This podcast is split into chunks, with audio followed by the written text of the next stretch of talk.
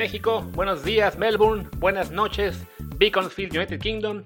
¿Por qué menciono estos lugares tan extraños? Porque son los lugares donde he visto que más gente nos visita desde el extranjero, sí, incluyendo este, pues no sé si sea un pueblito o ciudad del Reino Unido, pues se agradece que sean decenas de personas, o quizá en realidad uno y dos o dos que nos escuchan ahí, que escuchan otros programas, pero bueno, Analytics ya los detectó, así que un abrazo a nuestros amigos de Beaconfield, donde se come delicioso, y nos ponemos a hacer este desde el bar de viernes, viernes de copas, típico viernes en el que Martín se quiere ir volado a, pues a su vida social, y yo la verdad que también, así que pues aquí saluda Luis Herrera. Martín, ¿cómo estás? Bien, bien, gracias. Eh, nos pueden escuchar en las siguientes plataformas de podcasts, Apple Podcasts, Spotify, Evox y ya no sé cuáles son las otras. Tú puedes decirnos, Luis. Google Podcast, eh, Stitcher, Himalaya, Pocket Cast, Castro. Sí, como que al hacerlo diferente esta entrada se nos, se nos cruzan los cables a ambos. ¿no? No, no, no hay que hacerlo muy seguido. Ya para el siguiente programa regresamos a los roles habituales, a menos que yo tenga un mejor chiste. Pero bueno, mientras tanto, pues bienvenidos, ya estamos aquí listos para este desde el bar en el que hablaremos de temas muy interesantes de fútbol, en particular el que seguramente a muchos de ustedes les llamó la atención cuando vimos, cuando vieron el título del programa, que es sobre José Juan Macías. Y bueno, tenemos para arrancar una entrevista que hicimos Martín y yo, y digo hicimos porque a mí se me ocurrió como a las 3 de la mañana enviarle un WhatsApp, decirle a Martín, oye, estaría bien hacer una entrevista de estas. Y Martín la hizo, entonces... la hice, la hice porque digamos, me, está, me parece como que me está acusando de que la hice a sus espaldas. No, no la hice a sus espaldas, sino que habíamos quedado una hora, pero el, el reportero, Roberto Ramajo, el, el, corresponsal de AS, que es a quien, a quien entrevisté, de pronto me escribió para decirme que solo podía a cierta hora y Luis estaba de paseo, le escribí, no me contestó y entonces la tuve que hacer a esa hora. No fue que... Sí, en, en, realidad no te echaba de cabeza, sino que estaba tratando de robar crédito, así como buen, capitalista. Yo tuve una idea en la madrugada la ejecutó alguien más, pero pues como la idea salió de mi WhatsApp, venga, también me sumo al, crédito por ella, no, no. Pero bueno, a fin de cuentas, lo importante es que la entrevista ya está. Así que, pues, ¿qué te parece, Martín? Si los dejamos en esta plática en la que hablamos, bueno, en la que hablaste con Roberto Ramajo, corresponsal de la, de la sociedad para el diario AS, y que nos cuente todo lo que está eh, en, pues, en, y en, San Sebastián, pensándose en cuanto a la llegada de nuevo del mexicano. Vamos.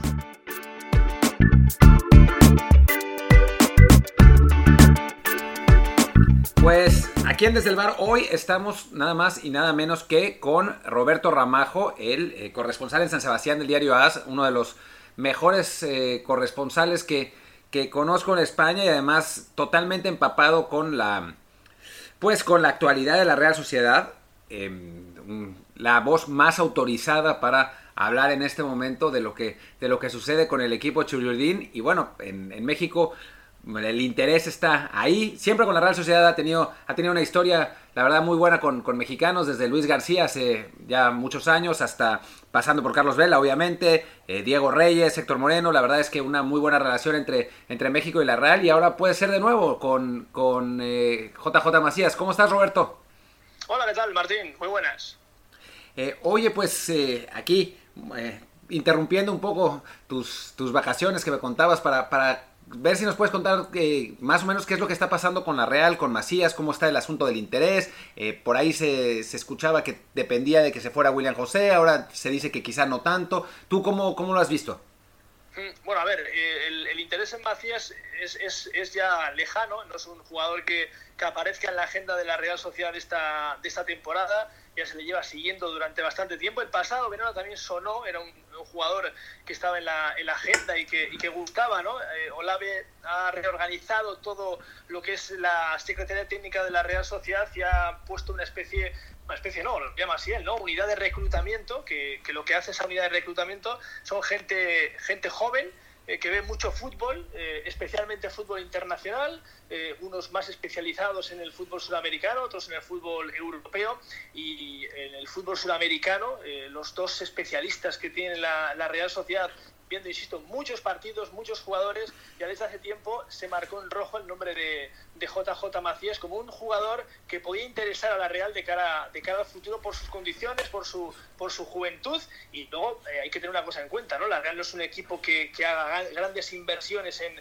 en, jugadores desde el punto de vista económico y tiene que atinar muy bien eh, con, con, jóvenes valores que luego a futuro eh, le puedan dar un, un, rendimiento económico, ¿no? Y ahí en la historia de la Real Sociedad nos podemos fijar en gente como Mejo Codro o como Darko Kovacevic que vinieron prácticamente gratis y que después dejaron mucho dinero en las arcas de la, de la Real Sociedad. ¿no? Y un poquito en esa línea se marca el interés de, de, Macías desde, desde ya, digamos que año y pico. El pasado verano sonó fuerte para, para fichar por la, por la Real Sociedad, pero al final la, la, opción fue la de, la de Alexander Isaac, por el que se pagó 6,5 millones al Borussia Dortmund y que los resultados están ahí, son evidentes, ha hecho una gran temporada y, está ante un delantero que es lo que estamos hablando, ¿no? Perfil de delantero joven que se puede marchar dejando mucho más dinero del que se pagó por él en las arcas de, del, cuadro, del cuadro realista. ¿no? Pero eh, el interés en Macías sigue, sigue en pie porque durante todo este tiempo lo que se ha hecho ha sido eh, seguirle muy de cerca, elaborar informes sobre lo que puede ofrecer desde el punto de vista personal, desde el punto de vista de los eh, entrenamientos y de los partidos y sobre todo especialmente de cómo es como jugador. ¿no? Y, y, la verdad es que gusta mucho Macías a la, Real Sociedad. Lo que pasa es que la duda es si este año se va a tratar de acometer el, fichaje eh, de, un, de, un, futbolista que, se le ve con, más futuro que presente, pero también presente, porque la Real necesita jugadores que la aporten de cara a esta temporada que va a ser muy exigente, la primera vez en la historia del cuadro Churiurdin que va a disputar nada más y nada menos que cinco competiciones, teniendo en cuenta que tiene que jugar la aplazada final de la Copa del Rey de esta última temporada que se tuvo que paralizar por las cuestiones que todos, que todos conocemos. Y ahí entra el interés de, de eh, por Macías y el interés por, por el argentino Nahuel Bustos, ¿no? Eh, son jugadores que, que, gustan, que gustan mucho y que ahora lo que tiene que hacer la Real es terminar de perfilar su plantilla para el próximo curso. Eh, a, a, día de hoy eh, se me antoja difícil que la Real, si no hay una salida, vaya a tratar de fichar a Macías, pero simplemente por el volumen muy alto, muy, muy grande, muy elevado de jugadores que tienen plantilla. Estamos hablando de, que ahora mismo, a día de hoy, eh, si no sale nadie de los futbolistas que tienen plantilla de la pasada, de la pasada temporada, teniendo en cuenta que solo tiene por ahora una baja, que es la de, la de David Zurutuza, que se, que se retiró del, del fútbol en activo, si vuelven todos los eh, jugadores que han estado cedidos, que en principio están citados para empezar la pretemporada el 14 de agosto, y además van a subir jugadores del filial que en esta última parte de la temporada en primera división, en la primera división española, en la, en la cual en ese mes y medio en el que se jugaron 11 partidos, hay jugadores que dieron un paso evidente a, adelante del filial cuando prácticamente no habían jugado en el primer equipo, gente como el centrocampista Martín Zubimendi, que encima también se le renovó hasta el 2025, bueno, pues la Real va a tener en plantilla nada más y nada menos que 30 jugadores, ¿no? Son, son muchos futbolistas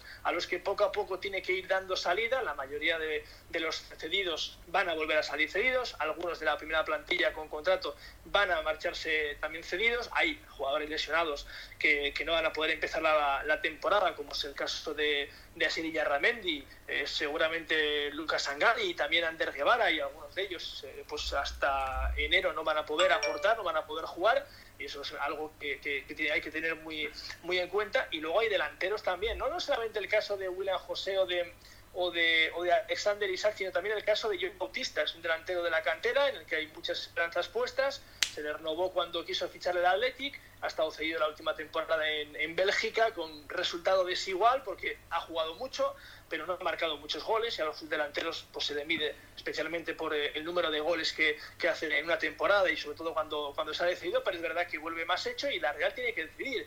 La próxima temporada Imanol quiere tener tres delanteros, dos son seguros si no salen, que en principio parece que no van a salir, que su idea es, es seguir aquí, especialmente el caso de, de William José, que el pasado mercado de invierno, ya sabéis, que se quiso marchar al Tottenham en, la Premier inglesa, ahora parece que no tiene ese interés y que quiere jugar en Europa con la, con la Real Sociedad, con lo cual William José e Isaac serían dos delanteros fijos y habría que ver qué pasa con ese tercer delantero, si se apuesta por John Bautista o si finalmente se le cede y en ese caso, en caso de que quizás eh, no se quede con, con, John Bautista, pues no descarto yo que, la Real Sociedad pueda pensar en acometer una inversión, eh, pues eh, que no sería inversión pequeña para un club como la Real Sociedad, pero que a futuro quizás le dé más réditos, no solamente económicos, sino también evidentemente deportivos, como la de JJ Macías. Es decir, hay interés, la Real le gusta mucho, a la Real le gusta mucho Macías, pero ahora mismo, en este momento del verano, eh, a mí se me antoja difícil que la Real vaya a ir a por él, pero esto es muy largo hasta el 5 de octubre que se cierra aquí el mercado de fichajes.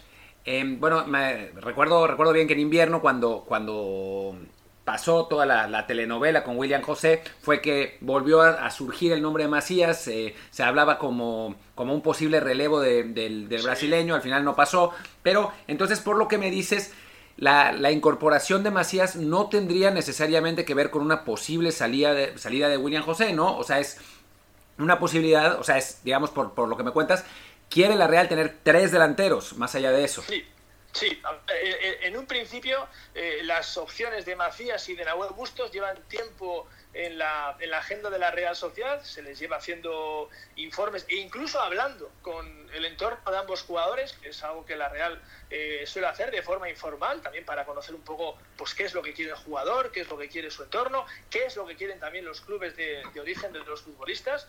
Eh, la Real todo eso lo tiene, yo diría que bastante adelantado, eh, es una forma que tiene de proceder cuando especialmente peina el mercado suramericano, no es la Real no es, un, no es un club que simplemente ve partidos y hace un informe del jugador, sino se, se interesa por más cosas de, del futbolista. Y el asunto es que ambos jugadores están en la agenda, y digo estos dos porque son los que han trascendido, pero hay más futbolistas en, en, la agenda, jugadores que están como alternativa a una posible salida de uno de los dos delanteros eh, ahora mismo mm, pues eh, estrella de la Real Sociedad, ¿no? Porque se ha ganado también esa condición Alexander Isaac, ¿no? Eh, en el caso del, del, sueco, el miedo era que, claro, su irrupción fue tan meteórica que, como el Borussia podía recuperarlo por 30 millones de euros, que lo hiciera este, este verano. Que hemos conocido que no podía hacerlo y que si lo hacía era para quedárselo, no quiere, él se va a quedar, con lo cual desde ese punto de vista, pues es una, una, opción menos. Y claro, luego es que siempre ha estado pendiente, encima en el, en, el, aire, la duda de qué va a pasar con William José,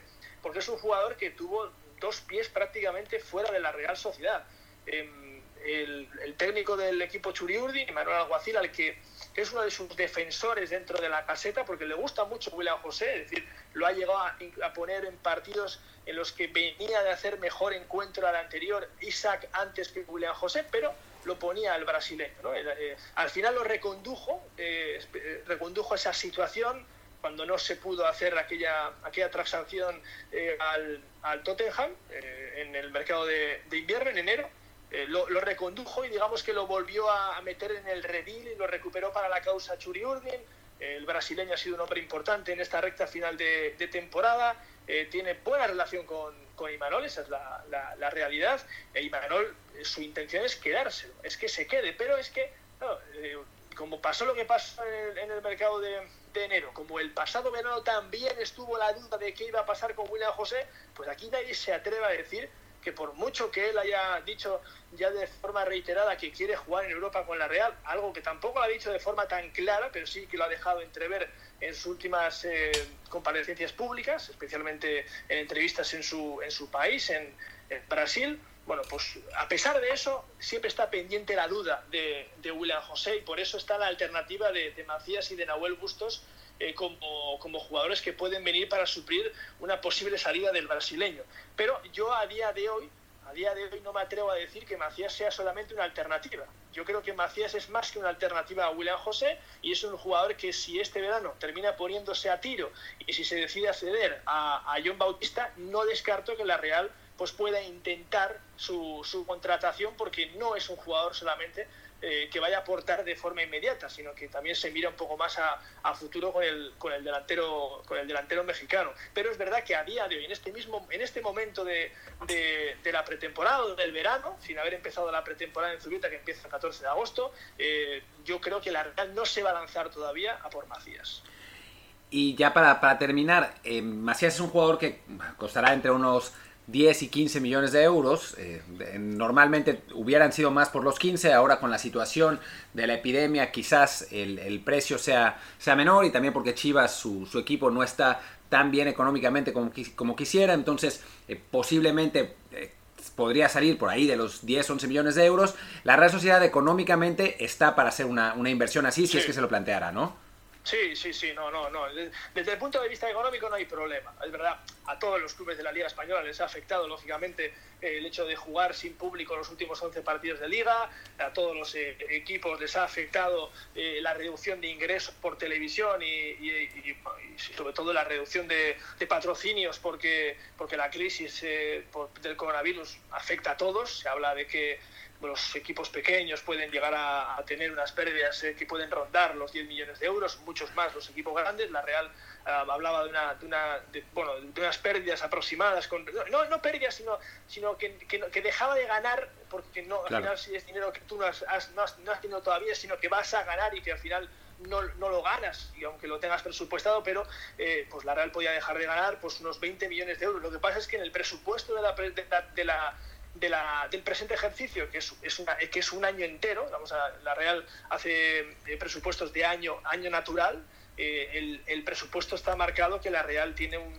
beneficio de 10 millones de euros, con lo cual esto quiere decir que la, que la Real Sociedad va a perder 10 millones de euros, eh, es un club que, desde el punto de vista económico está saneado y le permite hacer una inversión que, pues que, pueda rondar los 10, 11, 11 millones de euros. Desde, desde ese punto de vista, eh, no sería un, problema para, la Real Sociedad, a pesar de que mucha gente, pues como ya sabrá, eh, ha hecho una, gran eh, inversión económica en los últimos años para, cambiar su campo de fútbol, para, para remodelarlo y quitar las pistas de atletismo, y lo ha hecho prácticamente con dinero propio y con muy poco dinero de, subvenciones públicas o de, o de ayuda de otro tipo de, instituciones. Pero a pesar de todo eso, los últimos años, desde el punto de vista de ventas, la Real Sociedad ha tenido eh, pues, eh, ventas muy importantes, como la de pues, el propio Íñigo Martínez, el propio Yuri, el chileno Claudio Bravo, Iyarramendi, Odriozola, hablamos de que con todos estos futbolistas la Real ha estado ganando pues, alrededor de,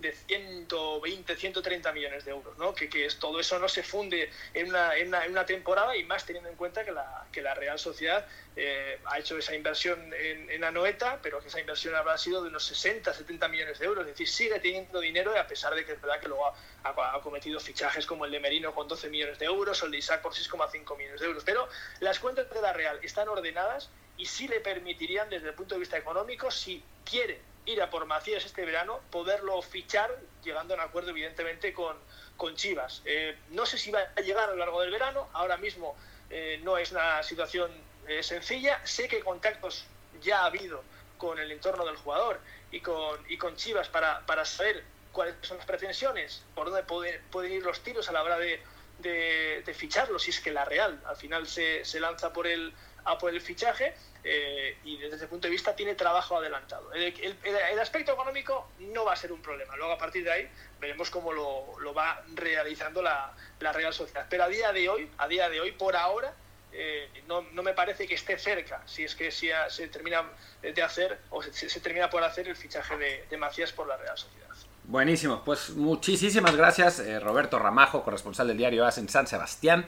Eh, bueno, pues te, te, seguiremos molestando si no te molesta, perdón la redundancia, pues si avanza esta situación, si se desarrolla de algún modo, ahí te, te, escribiremos para ver si nos tomas una llamadita en unas semanas para, pues bueno, para ver qué es lo que pasa y pues ojalá, ¿no? Yo además eh, es un equipo con el que simpatizo mucho, la Real Sociedad, si tengo un equipo en España es ese, la verdad es que he disfrutado mucho eh, teniendo mexicanos ahí, sobre todo Carlos Vela, que me imagino que ustedes lo, disfrutaron incluso aún más, eh, y bueno, no estaría, no estaría nada mal tener a, otro más, además uno con, con, tanto potencial y que tiene tanta promesa como, como JJ Macías. No, no, te digo una cosa, Martín, si, si viene Macías y nos deja lo mismo que nos han dejado el resto de jugadores mexicanos que han pasado por la Real Sociedad, eh, encantadísimos, eh, porque es verdad que el, jugador que mejor recuerdo ha dejado por, números es, es, lógicamente Carlos Vela, al que aquí le idolatramos, es la realidad, porque seguramente sea el mejor extranjero técnicamente que ha tenido la, la Real Sociedad en toda su historia. Eh, ha habido otros otros extranjeros que lógicamente pues por, por, lo que han aportado no por su trascendencia desde el punto de vista deportivo pues quizás hayan sido pues, más importantes que, que, Carlos Vela, pero desde el punto de vista técnico, el, jugador top que puede haber tenido la Real en su historia desde el punto de vista extranjero, pues sin duda alguna Carlos Vela, que encima no se nos puede olvidar que llevó a la Real Sociedad de estar peleando por la permanencia a jugar en Champions y aquel golazo que marcó Griezmann chilena frente al Olympique de Lyon vino precedido por una jugada maravillosa de, de, Carlos Vela y luego su jugada maradoniana que hizo en la noveta frente al, al equipo francés. Es un jugador que ha dejado un, dejó un, un, recuerdo muy grato y luego ya los otros tres futbolistas que has citado tú eh, Diego Reyes y Héctor Moreno, eh, dos profesionales como la copa de un pino, que yo los tendría siempre en mi equipo, y dos jugadores eh, desde el punto de vista personal y desde punto de vista futbolístico maravillosos, que son jugadores que también han dejado, aunque han estado mucho menos tiempo, un recuerdo más que grato. Y Luis García, Luis García, que estuvo poco tiempo en la Real, es otro jugador que me parece que tiene una, una tuvo su día una calidad tremenda, maravillosa, y a mí cuando la Real fichó, lo fichó de la Liga de Madrid, eh, yo recuerdo que, yo me compré su camiseta, ¿no? Porque es que me parecía otro, otro delantero top, que yo creo que tuvo, no tuvo suerte aquí en, San Sebastián, pero que, realmente es otro jugador que también a mí, desde el punto de vista ya más personal, quizá, ahora otros seguidores que piensen diferente, a mí también me dejó un, recuerdo muy, muy grato. Así que si tenemos que seguir con, con esta estirpe mexicana de la Real Sociedad, que venga Macías, pero ya mismo a la Real Sociedad. Buenísimo, Roberto. Pues muchísimas gracias. Eh, te dejamos que, que, ya nos contabas fuera del aire que tenías algunos compromisos que, que, cumplir en, estos minutos. pequeños compromisos se llaman, pequeños compromisos. Pero sí, sí, ahí estamos, ahí estamos, Martín. Vale, Roberto, pues un, un gran abrazo. Lo mismo, un abrazo grande a todos.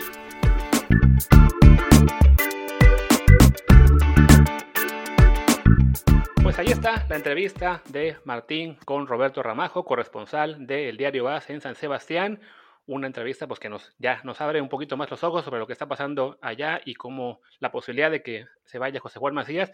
Me llamó la atención Martín que mencionó al final Roberto ese gol de Griezmann a, a jugada de Carlos Vela contra León, porque fue un partido en el que estuvimos nosotros ahí presentes, ¿no?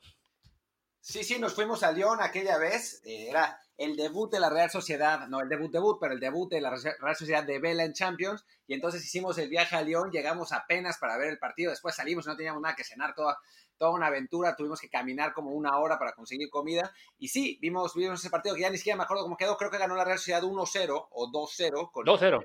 2-0.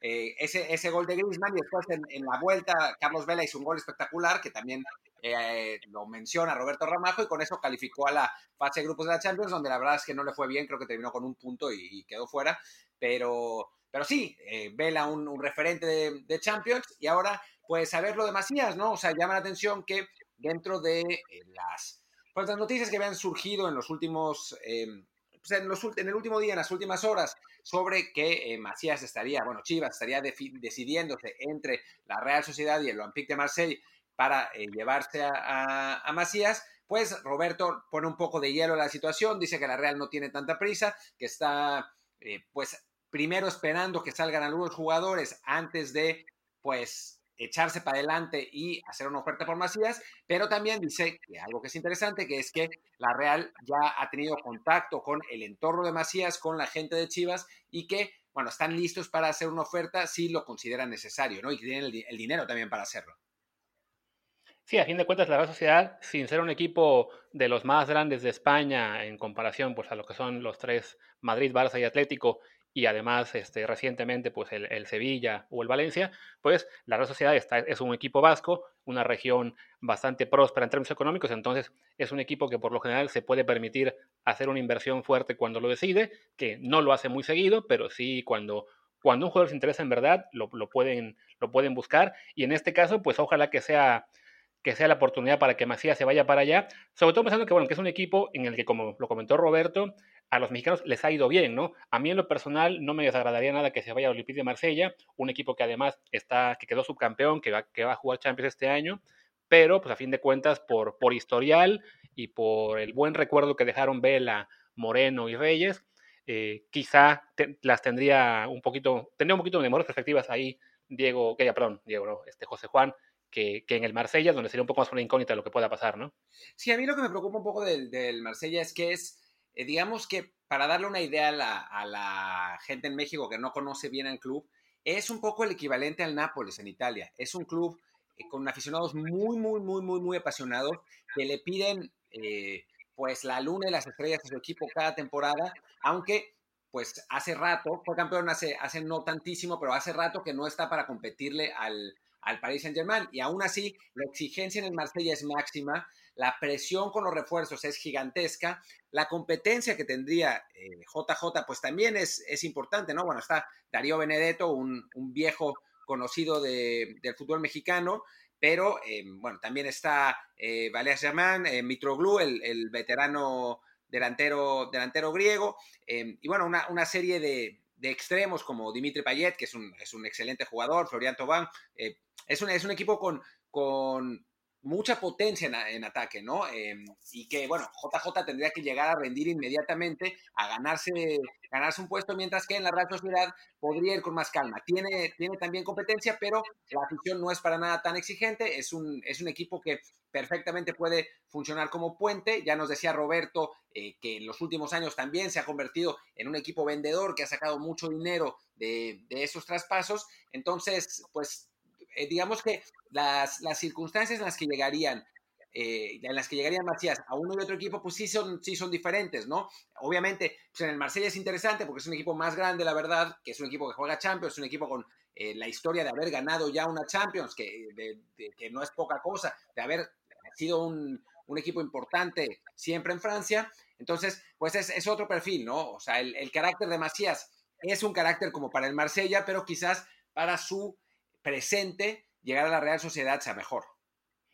Sí, estoy viendo los números del Marsella la temporada pasada, las estadísticas de cada jugador. Veo que Benedetto, este viejo conocido del fútbol mexicano, fue el líder de goleo de este equipo. Marcó 11 goles en 25 part en 26 partidos, de ellos 25 como titular. Quizá, digamos, ahí la buena noticia es que en 15 de ellos salió de cambio. Entonces, digamos que, bueno, si se mantuviera esa tendencia y llegara Macías, ya sea que, que tuviera que partir desde la banca eh, en, un caso que esté llegando con Benedetto como titular, pues bueno, las oportunidades para entrar recambio al, al parecer no, no, serían escasas. Y bueno, y además está hecho de que la, la, liga francesa, pues a fin de cuentas, es en este momento eh, una liga de un poquito menos eh, nivel que la bueno, no un poquito menos, de, de, menor nivel que la española. Entonces, igual la, la exigencia y la posibilidad de, de dar resultados eh, es distinta, eh, sobre todo si llegas a un equipo de los grandes como el Marsella, pues bueno, te puede dar una buena temporada como fue la última en la que quedaron en segundo lugar y por ese lado también pues para los fans mexicanos que de repente no se conforman con que los mexicanos jueguen sino también quieren que sean campeones o también es un fracaso bueno pues por lo menos en el Marsella seguramente estaría peleando por un lugar en la, la tabla más alto se le podría ver Campeón en algún partido de Champions. Seamos, seamos totalmente francos tendría que pasar un milagro para que el Paris Saint Germain perdiera un título. Pasó hace poco con, con, el Mónaco y ese milagro se llamó Kylian Mbappé, pero, pero realmente es muy, muy, muy poco probable. Tampoco va a ser campeón con la Real Sociedad, ¿no? O sea, seamos... Claro, sí, no, digamos que con, el Marsella al menos está ahí en la posibilidad de que, de que si va a ese equipo y juega,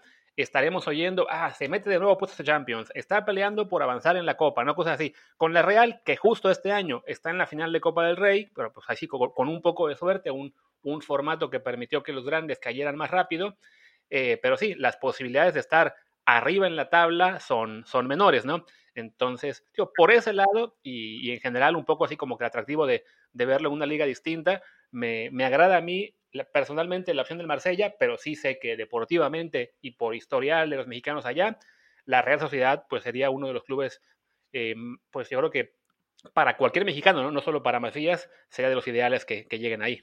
Y también me preocupa un poco la en el Marsella, que, eh, bueno, no me preocupa y no, o sea, es que, a ver, si, si, no nos ponemos a exigirle a Macías que sea figura y estrella desde el minuto uno, la, la idea del Marsella no está mal, o sea, porque lo curtiría eh, eh, psicológicamente, porque es un equipo con una exigencia mucho más grande que la Real Sociedad. Y además, futbolísticamente, la liga francesa es una liga que suele favorecer a los defensas. Es una liga muy, muy física, muy difícil, con muy pocos espacios. Y eso para un centro delantero es útil, ¿no? O sea, es, es encontrar esos espacios, es saberse mover eh, rápido, es mejorar tu velocidad de ejecución. Es, digamos, un reto mayor eh, para para Macías. Me preocupa que, le empiecen a poner una presión desmedida desde México y que no, no le tengan la paciencia que requiere porque en el Marsella me parece que tendría un tiempo de adaptación más importante. No llegaría a hacer un montón de goles, porque además nadie hace un montón de goles en Francia. Digo, el Paris Saint-Germain, pero si quitamos al Paris Saint-Germain, es complicado hacer goles en Francia porque es una liga así, ¿no? Es una liga con muchos jugadores de origen africano, muy fuertes físicamente, eh, un, eh, una, digamos, un desarrollo táctico que ha privilegiado durante muchos años el fútbol defensivo, se ha, ido cambiando recientemente, pero la, la escuela de entrenadores francesa, desde que, eh, bueno, desde Aimé Jacquet, que fue el, el, campeón del mundo en Francia 98, y que, el que fue el que puso esos cimientos de la escuela de entrenadores francesa, siempre ha sido para privilegiar el fútbol defensivo, no, no tan creativo, con dos o tres jugadores que, que, puedan hacer juego, pero los demás encargados de destruir. Entonces,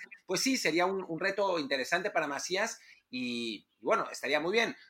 Me preocupa. Sí, de eso que mencionas de que se meten pocos goles, por ejemplo, Benedetto, que lo dijimos, ¿no? que tuvo 11 goles y fue el máximo goleador del Marsella, estuvo en el top 10 de, de, goleo de la liga, fue el octavo, y arriba de él hay tres jugadores del Paris Saint Germain, ¿no? que eran Mbappé, Neymar y e Icardi. El, máximo goleador de la temporada fueron Ben Yedder y Mbappé, con apenas 18 en, en 28 jornadas. Entonces, sí, es una, es una liga en la que si Macías llega no es para pensar, ah, va a tener una temporada de 20 goles y si no es un fracaso, no, es, como dice Martín, una liga para curtirse, para acabar de formarse. Creo que mentalmente él tiene sí las características para, para lidiar bien con lo que será esa presión y ese, esa nueva realidad de, llegar a una liga difícil para los delanteros. Y pues, y si no, y si es la Real Sociedad, bueno, pues ya, ya, ya nos conocemos un poco más lo, lo que es ese, ese campeonato. Ahí sí, eh, un poco más abierto a que un goleador pueda, pueda lucir más. Pero bueno, cualquiera de las dos opciones en general eh, pinta bien para Macías, ¿no? Ojalá se concrete ya este verano y no tengamos que estar eh, más y más meses esperando a que por fin se vaya y siempre con ese temor a que, a que se acabe quedando eh, un segundo, que alguien me está llamando, no sé por qué. Pues mientras tanto, yo puedo rellenar con una mención para nuestros patrocinadores. Ya, se acabó la mención de los patrocinadores. No sé qué está pasando con, con Luis. Me parece que, que, digo, si tuviera una suegra que lo persiguiera sería exactamente el momento, pero como no tiene, quizás sea Hacienda que le está pidiendo. No, ya, vi el número. Es un número de esos de que te llaman 50 veces al, al mes este, y para venderte algo. Solo que por alguna razón, en esta ocasión, el teléfono no me daba la opción de, de, de colgar la llamada. Entonces tuve que esperar a que, a que se callaran pero sí, justo ya había visto yo un mensaje del, del teléfono hace rato de, de, que había recibido una llamada sin mensaje o algo así de esto. Sí, no, es la típica llamada que nada más te quieren vender algo. Entonces procedo a bloquear ese número en mi teléfono y así nunca más me podrán molestar hasta que me llamen seguramente de otro número. van, a usar otro teléfono para llamarte. Creo que siempre están un paso adelante de nosotros, por más que nos queramos proteger. Pero bueno, creo que es una buena, es un buen cue para cambiar de, para cambiar de tema. Em, bueno, antes de cambiar a un tema un poco más grande, recordemos que hay partidos de Champions League. Em, hoy, seguramente cuando escuchen esto, ya se habrán jugado, o se habrán, habrán terminado, ya se estarán en, desarrollo. Si están en desarrollo, vean los partidos de Champions y después escúchenos a nosotros, pero eh, si todavía no son o si ya fueron, pues síganos escuchando. Se juega el Juventus Lyon, el Manchester City, Real Madrid también, y mañana es eh, que, bueno, hablamos de, hablemos un poco de eso. Mañana se juegan los otros dos partidos de la jornada, que son el Bayern Múnich contra el Chelsea, el Bayern que lleva ya una enorme ventaja, mientras que el otro partido es Barcelona contra Napoli, un Barça que tiene, pues tiene problemas de lesiones importantes, ¿no? Y de, y de ausencias. No están Arthur ni, ni Vidal, no está tampoco no se recuperó Dembélé a tiempo, no se recuperó un Tití y si no me equivoco tampoco está Busquets. O sea, cinco ausencias importantes del 11 titular esencialmente del, del Barça que, eh, bueno, sigue siendo favorito contra el Napoli, pero es una eliminatoria que se ve mucho más complicada de lo que eh, se presentía cuando eh, terminó el, partido de ida con el empate a uno, donde el Barcelona parecía salir fortalecido, además era líder de, de España, ya sin jugar muy bien, pero bueno, ahí estaba, ¿no? Obviamente el factor Messi puede ser decisivo y seguramente lo será, pero no va a ser un partido tan fácil eh, para, el, para el Barça contra un Napoli que llega pues relativamente bien al, partido y que eh, recupera a Insigne que estaba lesionado, pero que finalmente sí alcanza a llegar, aunque no está claro si va a ser titular, ¿no? Eh, es convocado, que eso, eso ya es, que ya es la noticia, pero puede ser que no sea convocado para jugar de inicio, en, cuyo caso, pues, Chucky Lozano puede ser que tenga una posibilidad de jugar, aunque la verdad es que se ve complicado, ¿no? Yo le daría un 20% de, de ser titular, aunque seguramente sí tendrá alguna chance de participar durante el encuentro. Sí, no, lo mencionaba también ayer un poco en el extra que hicimos para la previa, esto de que Insigne, pues al, haber podido ya participar parcialmente en los entrenamientos, era más factible que, estuviera. Y, y, pues básicamente es eso, ¿no? Esperar a ver si, si está totalmente a punto, bueno, no totalmente, pero bueno, suficientemente a punto para que, para que le den titularidad, o en su defecto, que el choque tenga la oportunidad y bueno, jugar de inicio. Sí parece probable que en todo caso entre de cambio en la segunda mitad, sobre todo si, pues como suponemos, el Barça en algún punto se, se pone enfrente y, y al Napoli pues no le queda más que lanzar todo lo que pueda al ataque. Pero bueno, ya ya hemos hablado también de Champions, tanto lo que fue el, miércoles como un poquito extra ayer. Entonces, ¿qué te parece? Y ahora sí pasamos pues, al otro tema fuerte del día, que es esta entrevista que hizo Tata Martino y en la que habló del, del fichaje de Pisuto a Lille. Sí, bueno, una entrevista que en la que esencialmente lo que dijo Martino fue que, que le hubiera gustado más que, que, Pisuto hubiera completado su proceso en el, en el Pachuca, whatever that means, y que en lugar de irse a Lille, y bueno, se armó un poco una polémica porque yo puse un tweet que ofendió a alguna gente diciendo que eh, me hacía dudar de su conocimiento de fútbol europeo porque el Lille es seguramente el mejor club formador del mundo en este momento y que parecía un poco, pues, de, algún modo desafortunado decir que era mejor que jugar en el Pachuca. Después se armó una, una polémica rarísima donde me hablaban de ciclos de entrenamiento y de, la verdad es que todo muy raro, pero, pero a mí la verdad es que yo, yo la verdad es que no puedo entender, no puedo entender por qué ese afán de que los futbolistas mexicanos, entre comillas, completen su proceso en clubes de menor calidad. ¿Cuál es la idea? O sea, es, es, como decir, no sé, eh, tal músico, mejor que se quede en la arrolladora Banda de Limón, con todo respeto para la arrolladora Banda de Limón, en lugar de ir a hacer un aprendizaje con Pink Floyd. O sea, ¿en qué, ¿en qué cabeza cabe, no? Por más que el Pachuca sea el mejor club formador de fútbol mexicano, que probablemente lo es, ¿no? Eh, estamos hablando de que el graduado más importante del Pachuca es Irving Lozano, que pues, gran jugador el Chucky y todo eso, y el graduado más importante recientemente del Lille es Eden Hazard, y antes de él era Frank Ribery. O sea, estamos hablando de niveles completamente dispares, y es un equipo además que ha, como lo hemos dicho un millón de veces, ha apostado muy fuertemente a la tecnología y al entrenamiento para desarrollar jóvenes. Y yo por eso decía que Tata Martino no ve mucho fútbol europeo, por lo menos no lee mucho de fútbol europeo, porque me parece raro que diga eso cuando no es que el, iba a decir el Chucky, no sé por qué me quedé con eso, no es que Pisuto se vaya a ir, no sé, Vamos a hablar del el Getafe, que es un equipo bueno, pero no es un equipo que normalmente tenga una historia de desarrollar jóvenes, más que los canteranos del Real Madrid que le prestan de tanto en tanto. Está llegando un equipo en el que las condiciones son realmente buenísimas. Entonces, pues la verdad es que sí me pareció muy raro. Sí, es esta como, sobre todo la gente que defendió esa declaración, o sea, como esta, con esta idea yo creo que reforzada por, por lo que ha sido en el último año la experiencia con Diego Laines, pero que pues es, es eso, es una experiencia ya de un jugador que iba en ascenso y que de repente su, su desarrollo parece, y digo solo parece porque no tenemos claridad de eso, de si está un poco trunco al jugar menos con el Betis, pero a fin de cuentas, pues casi todo jugador que se va joven de una liga menor a otra, tiene por lo menos la posibilidad, que dice Martín, de mejorar, de, de, tener, de aprender mejores eh, métodos de entrenamiento, de enfrentarse, aunque sean las prácticas, a jugadores de mayor nivel, de tener también una experiencia cultural, personal, que le ayuda a crecer, que le ayuda a madurar. Y esta idea de que no, pero es que mejor que acabe el proceso en México, dice uno, bueno, pero ¿para qué, no? Porque a fin de cuentas, o sea, podríamos pensar, veámoslo con el caso de los equipos mexicanos que fueron campeones sub-17, ¿no? El de 2005 se fueron, Giovanni ya estaba afuera, se fue Carlos Vela, se fue también relativamente joven este Héctor Moreno, se fue Chicharito, un poquito mayor, lo que sea. Pero, por ejemplo, el caso de Chicharito fue de que, uy, es que de Chivas al Manchester, no, mejor que primero pase por la Real Sociedad. No, no, dio el salto de, de nivel de un equipo importante en México a un equipo muy importante en Inglaterra y, y estuvo a la altura, ¿no? Y el resto de jugadores de esa generación que se fue a, Europa, pues tuvo trayectorias bastante buenas, más allá que digan, ay, pero es que no dio todo lo que pudo haber dado.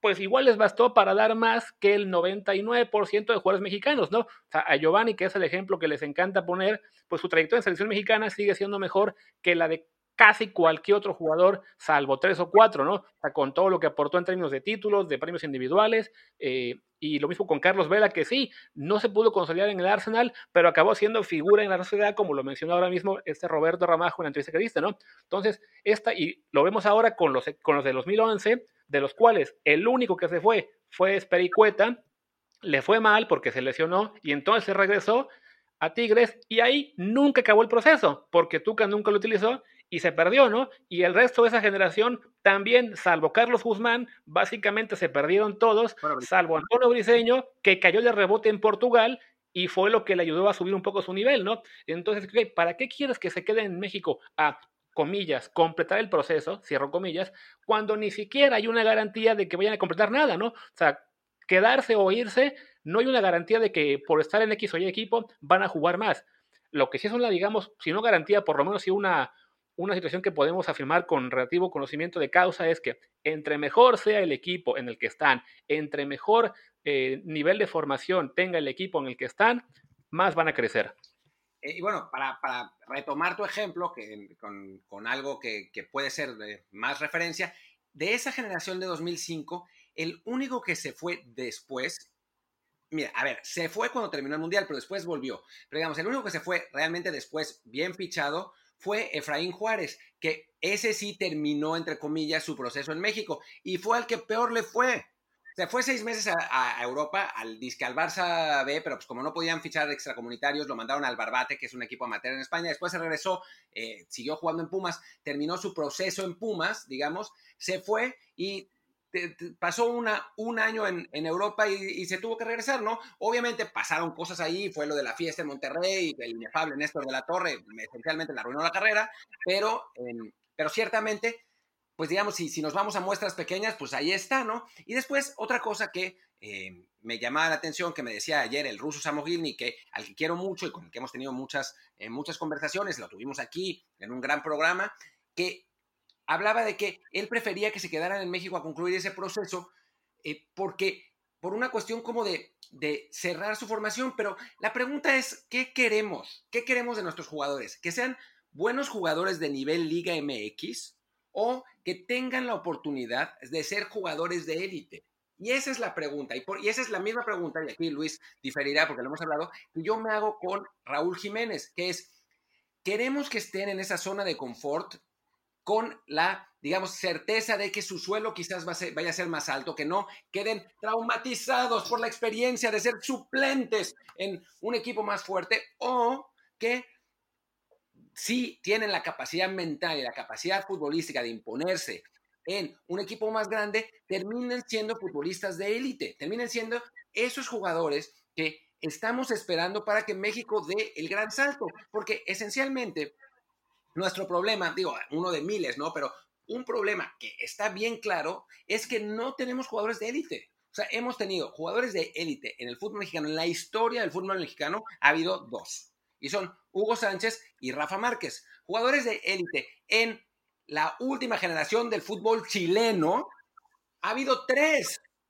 Claudio Bravo, Arturo Vidal y eh, Alexis Sánchez. O sea, en Chile han tenido tres en la última generación. Nosotros llevamos dos en toda nuestra historia y aún así tenemos, hemos tenido mejores mundiales que Chile, con excepción de 1962, donde ellos fueron locales. Pero es, es lo que necesitamos. O sea, hay que, a mí me parece, perdón, que hay que agarrarse los huevos y apostar. Hay que, hay que arriesgar, ¿no? No no hay que pensar, no, bueno, que se queden en el fútbol mexicano para que después tengan una buena carrera al llegar a los 24 años, que sí que lleguen al ir, porque además a los 24 años no van a llegar al Barcelona o al Real Madrid, no va a pasar, se van a ir a Lille. o al equivalente del Lille. Y entonces cuando destaquen en el Lille o en el Porto o en el, o en el PSV o lo que sea, van a tener 28 años y va a ser bien difícil que, lo, que los quieran. O sea, imagínense a Raúl Jiménez eh, con esta temporada, digo, con Raúl es difícil porque es un 9 de área, y los 9 de área ya sabemos que se desarrollan más tarde, aunque a algunos no les guste que diga eso. Eh, con los 9 de área, pero imagínense a Raúl Jiménez con estos números a los 23 años después de haber pasado cuatro temporadas en Europa. Puta, se lo estarían peleando todos. El problema es que tiene 29 años, ¿no? Sí, Pisuto, después de un año, el primer año complicado en Lille, donde juega poco, en el segundo se va imponiendo, en el tercero se vuelve figura en Francia, a los 21 años lo va a querer todo el mundo, media Premier. Sí, no, incluso hasta, hasta Laines puede pasar eso, ¿no? hablamos de que se, se, le usa como el ejemplo de por qué no se deben ir jóvenes, pero pues caramba, el tipo tiene apenas 20 años recién cumplidos. Si le va bien el año que viene, sea con el Betis, sea cedido a otro equipo donde sea, va a haber interés sobre él y ni se diga un año después si se consolida, ¿no? Con apenas 22. Hago el matiz de lo que mencionaba Martín sobre Raúl Jiménez. Yo hoy, por ejemplo, tengo más mis, mis reservas sobre que se vaya o no del Wolves, simplemente porque creo que en este punto de su carrera, a los 29 años, esté donde esté, no espero que cambie mucho su nivel. O sea, no, creo que, que irse a la Juventus o al Manchester le haga dar un salto de calidad tremendo, pero ojalá que se vaya y, también rinda ahí, y si acaba dando también un salto de calidad aún mayor, pues qué mejor, ¿no? Eh, pero aquí en el caso de los jóvenes, sí hablamos de jugadores que yéndose a los 18, 19, a los 21, 22 años, sí tienen una mucho mejor posibilidad de, ahí sí, terminar de formarse esta palabrita, que ahora es la, la ideal para todos, de terminar de formarse en, Europa con mejores métodos, de desarrollarse más, de dar un salto de calidad mucho más importante que el que iban a dar en la Liga Mexicana. Lo hablamos incluso hace unos episodios con ejemplos así de, la, de la, bueno, ahora para historia, para algunos, de lo, que fue Germán Villa o el Maza, que se fueron y regresaron siendo mucho mejores jugadores y ellos se fueron más, más veteranos. La clave aquí es esa, ¿no? Que se sigan yendo mexicanos jóvenes y sí, si algunos se pierden, ni modo, ¿no? Pero a la gran mayoría el hecho de irse jóvenes a Europa es un punto que resultará mucho más beneficioso en su carrera que uno o dos que, ay, no, es que no pudo jugar y, y, este, y se regresó y ya nunca creció. Porque además, si se da un jugador así, que se va joven a, Europa, le va mal, regresa y se pierde, igual si iba a perder, se quedaba en México. O sea, ese tipo de cosas tiene, tiene que ver más, ahí sí, con lo que es la cabeza del jugador, el, la ética de trabajo, el si, el si tiene, digamos, la, madurez necesaria para, para enfrentar las adversidades, y eso les, van a, eso va a pasar tanto en Europa como en México. Entonces, mejor que estén en un lugar donde tengan mejores maestros, mejores rivales y un mejor potencial de crecimiento.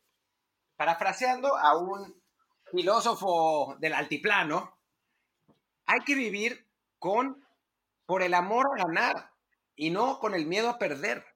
Me parece que... te van, a, van a pedrear, ¿eh? Ya sé, ya sé. Eh, por eso no lo mencioné de no, por nombre, pero no, es verdad. Osorio. Osorio, Juan Carlos Osorio. Em, ¿Estás hablando de Osorio? No, no, no, en serio, en serio. digo, ahora ya, ya, ya lo desarrollaremos más en un libro que estamos trabajando con Ramón Raya, pero es increíble cómo el futbolista mexicano y el técnico mexicano está, vive atenazado por el miedo.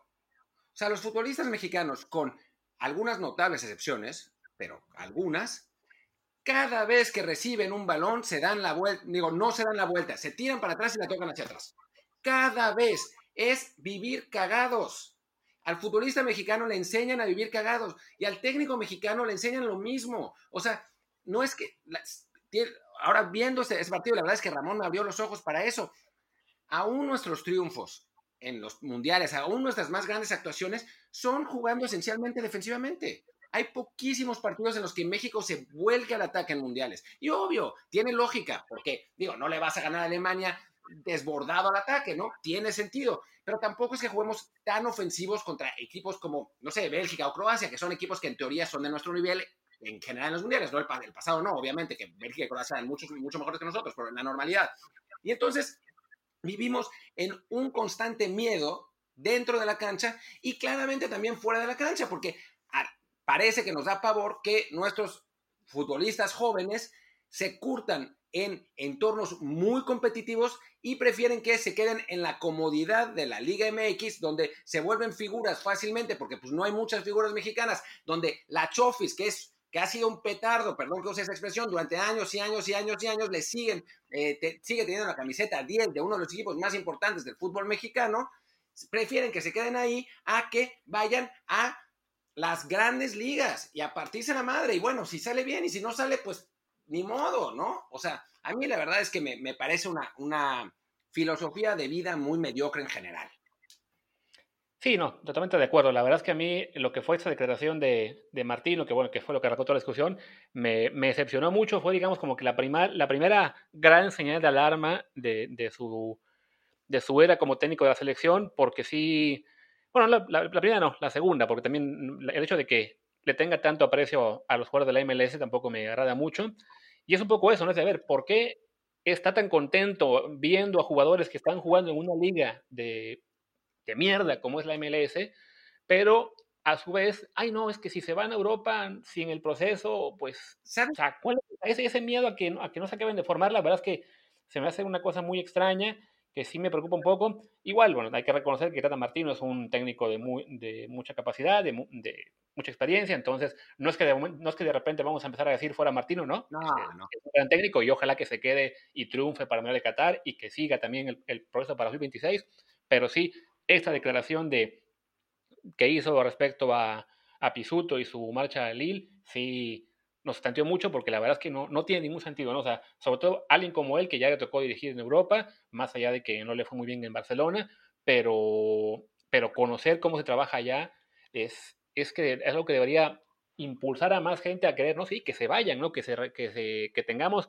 no tres mexicanos en Europa por año, y eso es cuando nos va bien, sino que se vayan 10, que se vayan 50, aunque sea 45 a ligas medianitas o malas, pero que busquen oportunidades donde puedan crecer más. Y en el caso de la del Pisuto, que es irse a un club donde puede realmente explotar su potencial y lo que quizá pueda hacer lo de Macías también, pues no, no, no hay que pensar en que no, es que por su edad mejor que se queden a, a, a figuras, ¿no? Es que se vayan y ya. Sí, sí, sí, no, totalmente, totalmente de acuerdo. En, en, Twitter me decían, y puede ser, que Martínez dice esas cosas para quedar bien con los dueños en la Liga MX. Y puede ser. Sí, o sea, no, a fin de cuentas, como la Liga MX quiere esta fusión económico-deportiva con, con la MLS, pues tienen que eh, hacerla quedar bien a ojos de, de, de, la gente y lo mismo con la Liga MX, pero sí es, es una cosa muy rara, ¿no? O sea, sí, ahí sí, por ejemplo, yo soy mucho más de la de la escuela de Jürgen Klinsmann, cuando lo odiaban en Estados Unidos porque se la pasaba repitiendo que básicamente eso, ¿no? que, la, que la MLS no era una liga de buena calidad y que era importante enviar jugadores a Europa, lo, lo, odiaban y al final tuvo razón porque la selección estadounidense se fue a la mierda en los últimos años y se perdió un mundial. Bueno, la razón por la que la selección estadounidense se fue a la mierda, como bien dices, es porque repatriaron a todos sus jugadores buenos. Los llevaron a todos a la MLS perdieron esa competitividad y también perdieron contra Trinidad y Tobago y quedaron afuera, ¿no? Entonces, pues, digamos, es eso. ¿Qué, qué modelo queremos seguir? El de Brasil, Argentina, Croacia, Francia, que mandan a sus jugadores, incluso jovencísimos. Digo, Francia tiene un montón de jugadores en Inglaterra que tienen 16, 17, 18 años. De hecho, cada vez que sale un maldito crack en alguna liga random, resulta ser francés. Y, y, se van a los 17 años y después aparece, no sé, un jugador que se llama eh, Mambui Nakatuase en la liga de Holanda y resulta ser el campeón de goleo de Holanda. Y dices, wow, ¿de, de, de dónde salió este cuate? Francés.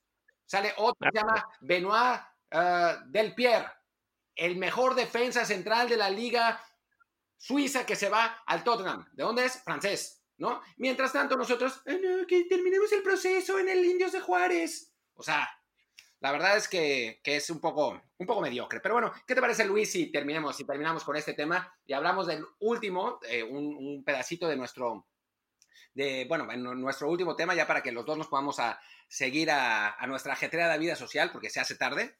Eh, Me parece muy bien.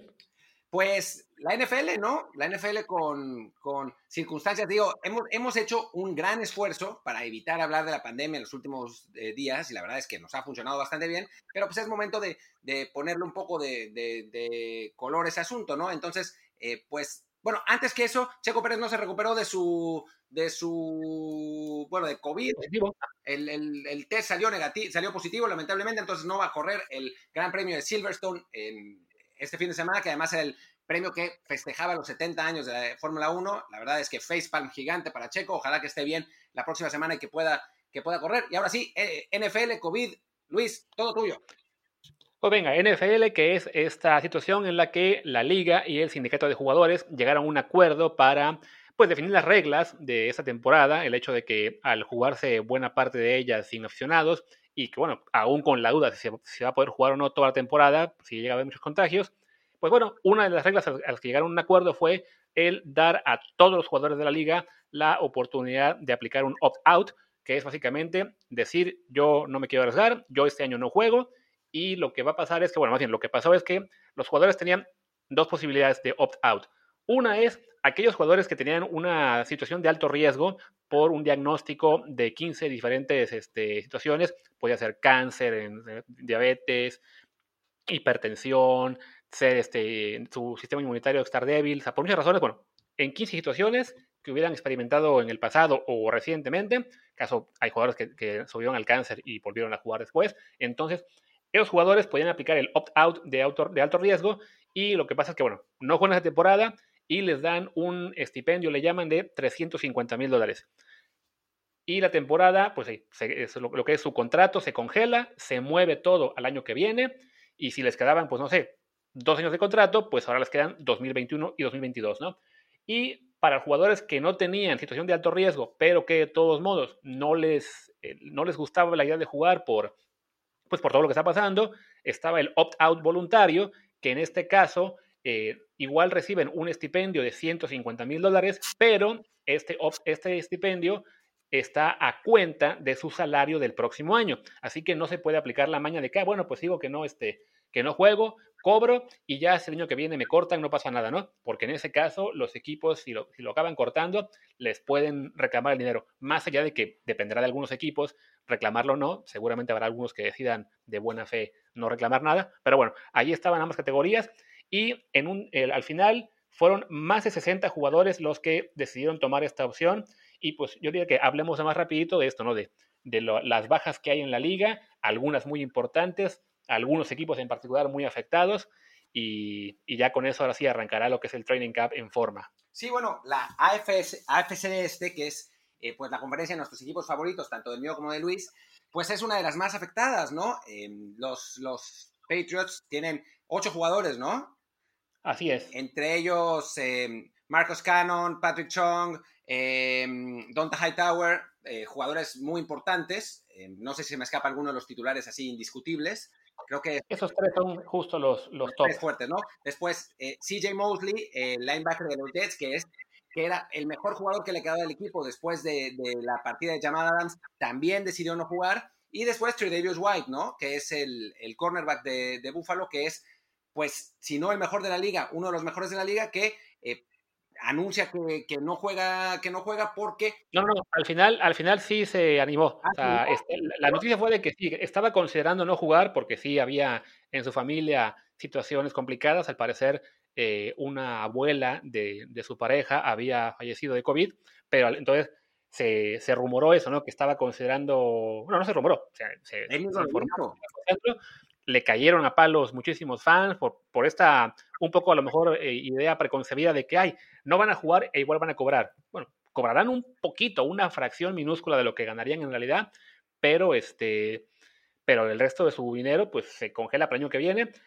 Se molestó por estas declaraciones que, bueno, estos ataques que recibió en redes sociales, pero al final decidió sí jugar. Entonces, lo que habría sido definitivamente una de las bajas más más fuertes de la temporada, quizá comparable a la de CJ Mosley, creo que son de los jugadores más importantes que, aplicaron el, el opt-out, pero al final, bueno, decide jugar, pero sí, hablamos de que en la liga hay equipos que se ven muy afectados, está el caso, ya dijimos, ¿no? A los que le vamos, Jets y, y Patriots, Kansas City, que perdió a un liniero ofensivo titular, que es además el primero que lo anunció y que fue un caso muy especial porque es un doctor, literalmente, graduado en medicina, él es canadiense y anunció en cuanto se dijo cómo sería la opción, él dijo, yo la verdad es que no, no me siento en este momento bien exponiendo a otros a contagios por yo seguir jugando, así que yo voy a seguir en Canadá tratando a enfermos y, aplicó el opt-out. Quizá el hecho de que él lo declarara primero que todos y tan rápido abrió un poco las puertas a que más se animaran. Y en ese mismo equipo, Damien Williams, el corredor que quizá pudo ser el MVP del Super Bowl y no Patrick Mahomes,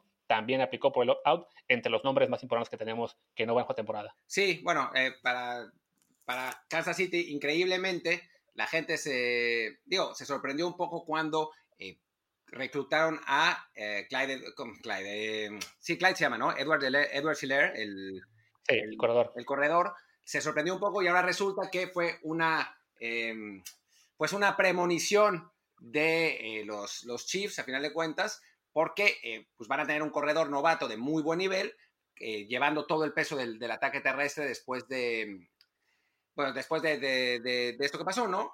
pero bueno, más allá, más allá de eso, pues sí, sí son pues varios equipos los que son afectados y es interesante cómo lo ha em, pues cómo lo ha llevado la NFL en este caso, ¿no? Porque otras ligas no han hecho esa, esa pues concesión a los jugadores. Sabemos que el sindicato de jugadores de NFL es muy poderoso, pese a que siempre están diciendo que los dueños los, los hacen güeyes en las, negociaciones contractuales. Lo cierto es que el sindicato de jugadores de NFL es, es poderosísimo. Y bueno, valdría la pena preguntarse cómo sería esto si se aplicara en el fútbol mexicano, ¿no? Después de que hay 8 millones de contagios, seguramente varios jugadores decidirían no jugar y otros se irían a la playa tranquilamente, como ahora sucedió de nuevo con jugadores de Cruz Azul. Claro, sí, aparte aquí hacer el matiz de que cuando Martín habla de que otras ligas no aplicaron esa opción, se refiere básicamente a eso, ¿no? Al fútbol, fútbol mexicano en particular, porque en Estados Unidos sí, la mayoría, de, bueno, bien, las, las cinco ligas importantes, bueno, las tres ligas importantes, la NHL y la otra de fútbol, hay patito, todas tienen la opción del opt-out. De hecho, en el béisbol incluso, la opción del opt-out está toda temporada. En cualquier punto, algún jugador puede decir, ¿saben qué? Yo ya no me siento cómodo y me voy. Pasó hace unos días con un jugador de los Mets de Nueva York que literalmente desapareció de la concentración. Fueron a buscarlo su habitación, se había llevado sus cosas y ya se enteraron, ¿no? Que les mandó un mensaje, creo que por correo, no sé. Decidí aplicar mejor el opt-out. Así ya, o sea, él dijo, ¿para qué las quiero? En el caso del, ah, del fútbol, de, perdón, de básquetbol, igual hubo jugadores importantes que decidieron no entrar a la burbuja. En el fútbol, bueno, supimos el caso de Carlos Vela que decidió no, no jugar el torneo este de MLS back.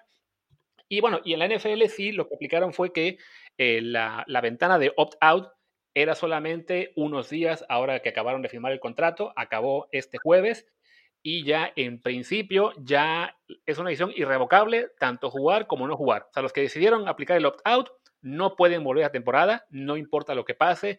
Así se descubra la cura del coronavirus mañana, así 14 jugadores del equipo se lesionen y les, surge un refuerzo.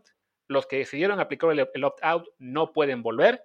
Y del otro lado, los jugadores que decidieron jugar tienen solamente situaciones muy específicas en las que podrían decir después, saben que yo también me quiero dar de baja, ¿no?